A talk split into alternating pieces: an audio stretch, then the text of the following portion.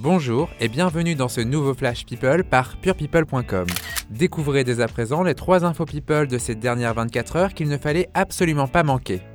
On commence avec une nouvelle inattendue. Le jeu Qui veut gagner des millions va bientôt revenir sur TF1 avec un nouvel animateur. Exit Jean-Pierre Foucault, c'est Camille Combal qui posera désormais les questions du célèbre jeu aux candidats en quête de millions. Comme le révèle le Parisien, c'est Jean-Pierre Foucault lui-même qui a choisi son successeur en qui il se reconnaît beaucoup. Encore une jolie promotion pour l'ex-chroniqueur de Touche pas à mon poste.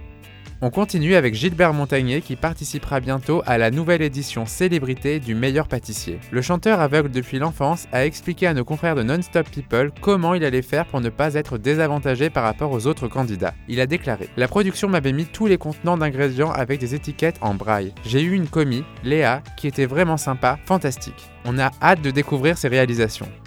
On termine avec Jennifer Aniston qui ne veut pas que l'on s'inquiète pour elle. Certes, elle a divorcé de Justin Theroux cette année. Certes, elle va avoir 50 ans d'ici peu. Mais tout va bien. Elle a confié à ce sujet à nos confrères de Gala. On croit que je vis dans le malheur car ma vie personnelle ne ressemble pas à celle de la plupart des femmes.